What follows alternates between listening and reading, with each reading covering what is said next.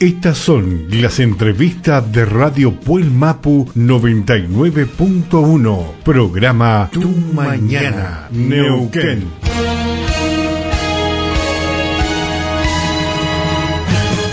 Tenemos una comunicación con Abel Di Luca, él es subsecretario de la provincia de Neuquén en Desarrollo Social. Eh, buen día, Abel. Buen día, Lalo, buen día la audiencia. Sí, sí, te escucho perfectamente. Bueno, en primer lugar, eh, ¿cómo anda su salud, Abel? Andamos bien, andamos bien, andamos cuidándonos. Eh, gracias a Dios, estamos bien, estamos transitando esta etapa bien, tranquilo. Porque bien sabemos que dentro de la pandemia, así como muchas jefes de hogar, eh, se le ha complicado muchísimo la situación. También, bueno, una de las partes de la función pública dentro de los gobiernos, la parte de desarrollo social, son cumplen un rol importante cuando en momentos de crisis, en momentos de pandemia, y entre eso le toca a ustedes. ¿Cómo están viviendo ustedes la pandemia con los vecinos, en, en este caso, la provincia de Neuquén? Mira, estamos, nosotros venimos a hacer una, una rueda de auxilio del sistema de salud, digamos, acompañando eh, las medidas que van dando a través del sistema de salud y los decretos del gobernador, ¿no? Estamos acompañando con la asistencia a las familias, vos sabés que de desarrollo social asisten a las familias, eh, a, la mayoría de las familias que están con el, el tema del contagio de COVID, así que estamos trabajando y, bueno, tratando de poner todo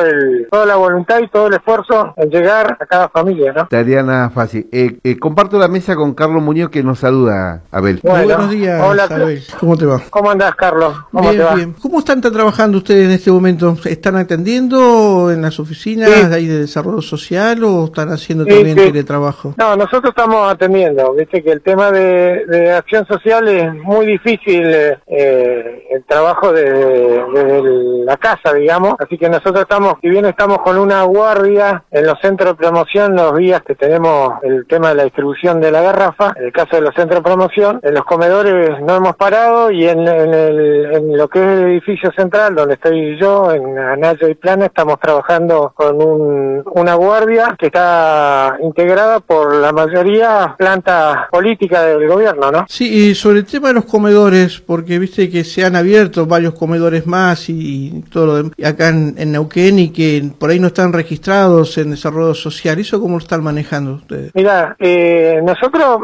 eh, estamos asistiendo directamente a 27 comedores con, con alimentos y estamos a través de asociaciones y a través de la figura de la donación asistiendo a distintos eh, comedores que en algunos casos en algún momento eran merenderos y que por esto de la pandemia se transformaron en comedores así que estamos tratando estamos tratando de llegar a todos eso nos ha pedido el, gobernador que estemos atentos a, a, todo lo que está, está pasando ¿no? Claro, dice porque uno mira las redes por ahí hay mucha gente que por ahí está pidiendo comida y alimentos y todo lo demás, ¿viste? Por eso te consultaba a ver cómo lo estaban manejando. Sí, sí, este, a ver, nosotros tenemos una, una ley que marca cómo regularnos administrativamente. Esa ley de presupuesto nos, nos, incluye 27 comedores y en el caso de comedores que no están registrados, que se han abierto con el tema de, de, la pandemia, lo que estamos haciendo es tratar a través de asociaciones asistir a esos, a esos comedores, ¿no? A la figura de la donación, no, no, acompañamos en, ese caso a los comedores. Eso. Abel, eh, también hay un área que ustedes están trabajando que es la parte de desarrollo social, que son los planes sociales. Eh, ¿Qué cantidad aumentó o qué cantidad tiene en la actualidad? Mira, nosotros tenemos tres línea de programas sociales, uno que son los eh, programas SCT, donde tenemos alrededor de 13.500 beneficiarios, tenemos lo de capacitación y empleo, que hay alrededor de 2.500, de 2.500 a 3.000 más o menos, esos son áreas que no dependen directamente de mí, y, en familia tenemos algo así de 4.000 y moneda, que esos son, eh, digamos, de la subsecretaría de familia. Como en todas las cosas, en esta época de pandemia ha ido aumentando la cantidad de programas. La necesidad, la, este tema de, la desocupación ha ido generando que se vayan incrementando, ¿no? Vayan incrementando. Abel, hay un algo que siempre recorre y nosotros por la gente que tenemos, el tema de Garrafero. Eh, ¿Aumentó el recorrido o sigue teniendo la misma cantidad de barrios que ha tenido con el tema del Garrafero? No, nosotros, el tema del Garrafero es un tema que Desarrollo Social solamente se encarga de la distribución del gas y de la logística. Vos sabés, Lalo, que eh, nosotros seguimos manteniendo los 35 puntos barriales donde se entrega el garrafero, en donde se entrega la garrafa y este año lo que pues, pudimos eh, lograr es la incorporación de un camión más de auxilio para poder llegar a, cubrir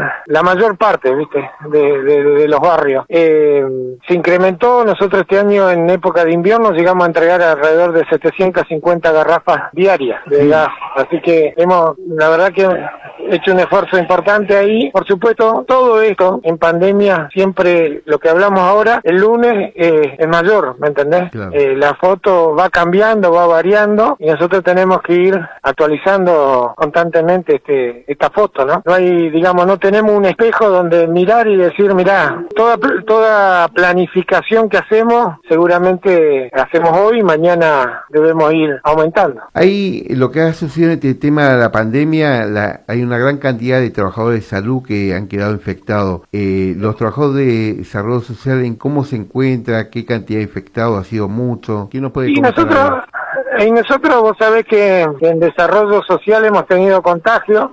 Todos los, organismos que están estuvieron expuestos desde nosotros desde el 20 de marzo, eh, tuvimos la gente en la trinchera, la, gente de desarrollo social y gente que está en la trinchera, hay que estar en contacto. Hemos tomado las medidas y ha habido contagios. Sí. Hoy ya, digamos, como es de tránsito comunitario el tema del COVID, es imposible calcular, digamos, porque creo que ayer tuvimos alrededor de 660 positivo en la provincia y bueno, eh, digamos, eh, hemos tenido contagios, eh, lo hemos ido superando, los compañeros que se contagiaron mucho han salido adelante y algunos lamentablemente hemos tenido algún algún fallecimiento de algún compañero de algún lugar. es lo, triste de todo esta de todo este trabajo, ¿no? así, fue un día lamentable el día de ayer. Bueno, Abel, agradecerle por la comunicación. Ahí Carlos que hace una consulta más. Sí, sí, me quedaba algo picando ahí. ¿Y el interior de la provincia cómo lo están manejando? Mira, el interior de la provincia lo estamos manejando a través del área que conduce Osvaldo Yancafilo. Eh, nosotros hicimos una inversión importante en módulos que se entregaron en cada comunidad, que se entregan a través del área de Osvaldo, porque ustedes saben que cada intendente es el presidente del comité de emergencia de cada localidad. Entonces tratamos de institucionalizar el, tema para evitar el, tránsito, ¿no? Así que nos hemos manejado con él. Eh,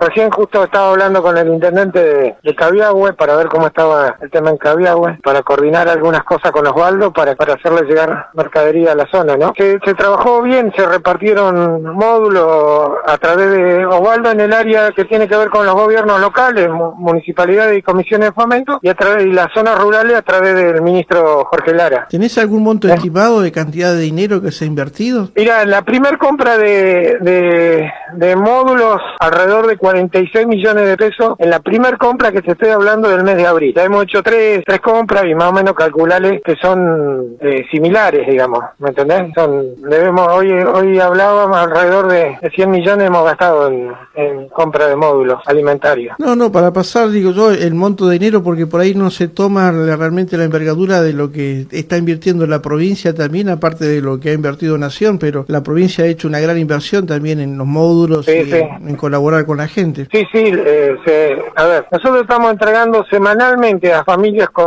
por COVID alrededor de 400 módulos. Esto se articula con el área de salud, ¿eh? con los centros de salud. Por eso te digo, hay, hay un, un trabajo coordinado que nos ha pedido el gobernador, que lo trabajemos en forma coordinada con las distintas áreas de defensa civil, donde está Martín Chuti, con acceso a la justicia, Martín Diorio, que nos han ayudado y nos han dado una mano enorme en el reparto de, módulos. Eh, esta semana empezamos a entregarle módulos a organizaciones civiles. La semana que viene vamos a estar entregándole módulos a las organizaciones sociales. O sea, eh, se está trabajando fuertemente. El municipio también ha hecho una, una entrega de, módulos importantes en la ciudad de Neuquén a través del el área que está conducida por Diego Cayol y Horacio Baldo. Sí, recién estuvimos hablando con Diego también telefónicamente, una entrevista. Sí, bueno. hemos, hemos trabajado articulado las tres áreas, eh, municipio, nación y provincia. Estamos, te, te tiro una noticia, digamos, estamos esta semana recibiendo 4.600 tarjetas alimentar a través de ese convenio que firmó el gobernador por allá por el mes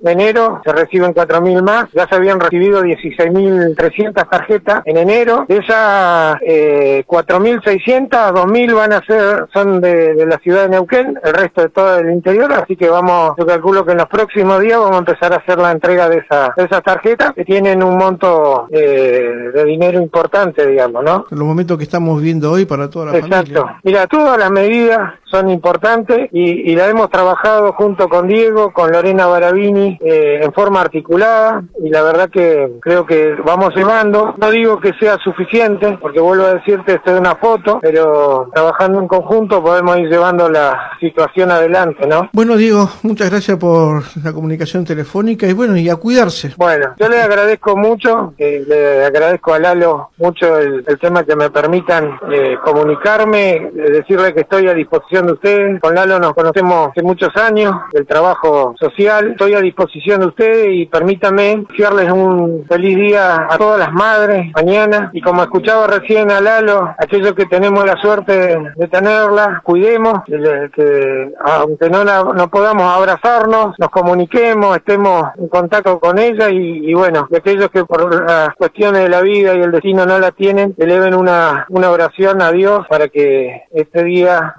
recordarla. Nada, deseo que, la verdad que, que pasen un, un muy lindo día a la madre de todas las madres. Le mando un abrazo grande a ustedes y gracias por darme esta oportunidad. Estas son las entrevistas de Radio Puel Mapu 99.1, programa Tu Mañana, Neuquén.